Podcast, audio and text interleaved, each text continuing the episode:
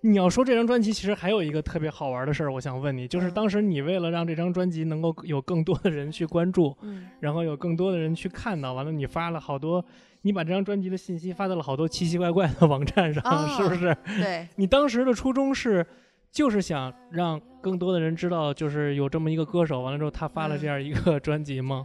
啊，其实不是发专辑的时候，是我嗯要进行演出的时候。你要演出了那个时对候，，那个时候，候是要巡演，嗯，我就想着 哪儿，哎，人家怎么就奇奇怪怪的网站了？人家好，我给你数一下：Tinder、探探、陌陌，还有当场还有个叫积木的，这些不都是年轻人喜欢的社交网 桌灵网站吗？灵灵魂归所，灵魂归宿。对呀、就是子人家怎么奇奇怪怪了？就是我当时就在想，就是发专辑我没发，但是演出我发了，就是因嗯为你看，你你要比如说你是一个卖卖卖油条的一个小推车小摊儿，你要去哪嗯里卖？嗯肯定是人流量最最密集的一些十字路口卖啊，对吧？那我就想，在互联网里哪里是人流量密集又可以 就是免费进入的那种是那种十字路口呢？那不就这些网站吗？而且又是年轻人，对吧？嗯大家才是这些的受众。